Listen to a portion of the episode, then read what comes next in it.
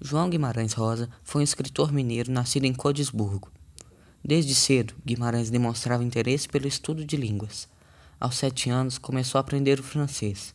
Depois, conhece o holandês e o alemão. Rosa teve sua atenção voltada ao conhecimento de novas línguas e à formação de palavras. Em 1918, Guimarães muda para Belo Horizonte, a fim de dar continuidade aos estudos, e em 1930 formou-se em medicina. Durante esse período, teve sua primeira obra de contos publicada na revista O Cruzeiro.